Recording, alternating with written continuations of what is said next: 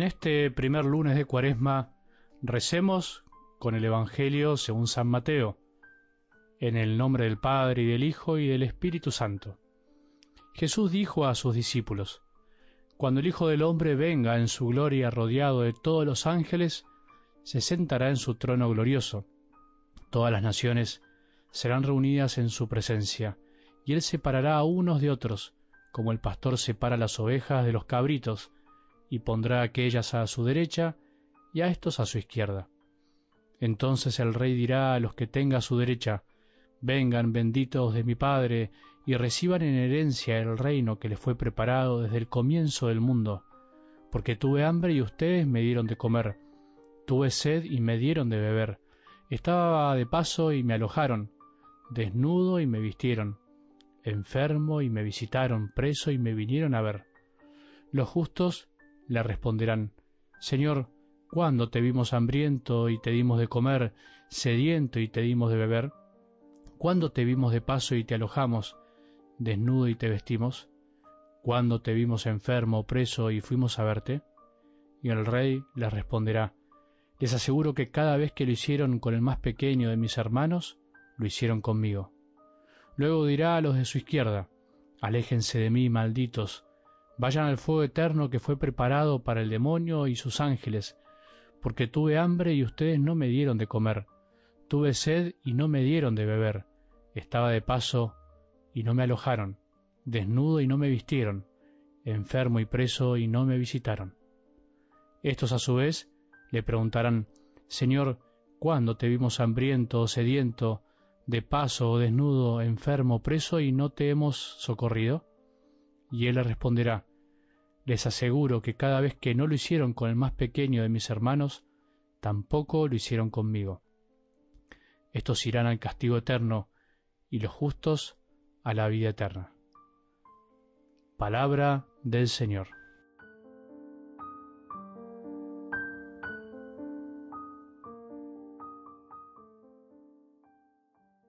No vivimos solamente de pan, del pan material, no vivimos de las cosas materiales de este mundo que nos rodean, simplemente no nos engañemos, no nos dejemos tentar por el pan de este mundo que perece, que se pudre y no nos da la verdadera vida. Ahora seguro vos y muchos más están escuchando con sus hijos la palabra de Dios. Pregúntale ahora, frena el audio y pregúntale a tu hijo o a tu hija pequeña, pregúntale incluso a tus seres queridos, ¿Qué necesitan verdaderamente de vos? ¿Qué necesitan? Hacé la prueba. Me contó una madre que su hijo es casi un fan de los audios, que los escucha muchas veces y que ella le dice, pero ya lo escuchaste. No, le dice él, porque quiero conocer más a Jesús. Él quiere seguir conociendo a Jesús y quiere escuchar mucho. Bueno, pregúntale a él, pregúntale vos, a tus hijos, a tus hermanos, a tus padres, a los más queridos, ¿Qué necesitan realmente de vos? ¿Qué necesitas de mí? ¿Qué es lo que realmente querés que yo te dé? Solo Dios puede saber las tantas respuestas que surgirán en este momento de los que están escuchando, pero me animo a decir que seguro que no te están diciendo, papá, necesito que me compres esto o lo otro, necesito que me des algo de tu sueldo, necesito un mejor auto. Me imagino que te estarán diciendo, Ma, pa, papá, mamá, te necesito a vos. Necesito que estés más conmigo, que me escuches. Necesito tu presencia. Y si le preguntamos a Jesús qué necesita de nosotros, ¿vos crees que Él nos dirá que necesita de nosotros cosas materiales, el pan material? ¿Vos pensás que lo único que necesitamos en el día es comer o tener cosas? No vivimos solamente de pan, sino que vivimos de todo amor que sale de la boca de Dios, porque sus palabras son amor, vivimos del amor que sale del corazón y de la boca de los otros, de la mirada, de los gestos, que brota de aquellos que nos aman. ¿Cuándo nos vamos a convencer de esta gran verdad? ¿Cuándo nos vamos a convencer que lo que necesitamos para ser felices no es un sueldo más alto únicamente, aunque ayuda, por supuesto, sino que nos necesitamos mutuamente, necesitamos vernos y sentirnos hermanos. ¿Cuándo se va a convencer mamá y papá que lo que necesitan sus hijos no es únicamente ropa, buena comida y darle lo mejor, como se dice, una buena educación, sino que lo mejor que le podemos dar es nuestro propio corazón, nuestra vida. No vivimos solamente de pan, decíamos ayer en el Evangelio del domingo, vivimos de algo mucho más grande y duradero, del amor recibido y dado. El tiempo de cuaresma es tiempo de volver a sentir esta verdad, de volver a experimentar que muchas veces nos perdemos en tantas cosas y terminamos olvidando lo esencial. Cuaresma es tiempo de purificación de tanta inmundicia que nos envuelve, que nos penetra el corazón y nos inmuniza de tanto dolor dando vueltas y de tanto amor perdido. No percibimos el dolor a veces que nos rodea y nos vamos olvidando del amor que nos reclama. El sistema de este mundo lamentablemente es perverso. Es lindo este mundo, es verdad, es creado por Dios, pero los que los habitamos a veces lo hacemos perverso.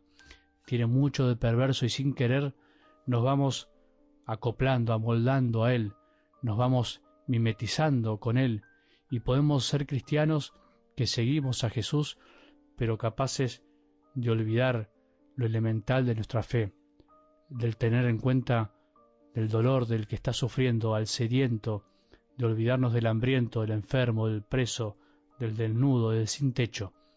Con el mundo me refiero a la mentalidad de este mundo, no a la creación que Dios nos dio. Sin darnos cuenta, en definitiva, lo único que importará el día en que nos veamos cara a cara con Jesús es lo que escuchamos en algo del Evangelio de hoy. Si fuimos capaces de salir al encuentro de los demás y de salir de nuestro mundito interior, de nuestro mundo familiar, de nuestros corazones que se hacen a veces barrios cerrados, countries, donde no puede entrar nadie más que los permitidos. Este mundo en el que vivimos tiene mucho de perverso. Disculpa mi aparente pesimismo, pero creo que es así. Este mundo con la desigualdad fabrica pobreza y pobres, y después los descarta, no se hace cargo, se lava las manos, como Poncio Pilatos, es capaz de decir son pobres porque eligieron serlo, y eso no es tan así. Es ahí donde debe aflorar un cristiano, es ahí donde tenemos que aparecer nosotros para luchar por aliviar el dolor de tantos descartados como cosas con vencimientos. Nosotros no podemos transar con la lógica del utilitarismo, del que solo sirve lo que es útil para algunos. No nos lavemos las manos, estemos atentos.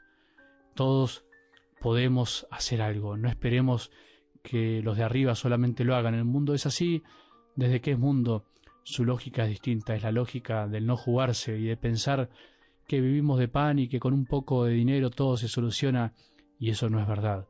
Lo que soluciona los problemas es el amor, el amor tuyo y mío, ahora y no mañana, ahora sin esperar que los otros solucionen lo que ellos mismos crearon muchas veces. Al fin y al cabo, nos juzgarán por eso, a vos y a mí, y eso no nos debe dar miedo, sino todo lo contrario. Ánimo para ir a lo esencial, para no gastar energías y corazón en donde no vale la pena. Jesús nos está esperando para abrazarnos y guiarnos hacia su derecha.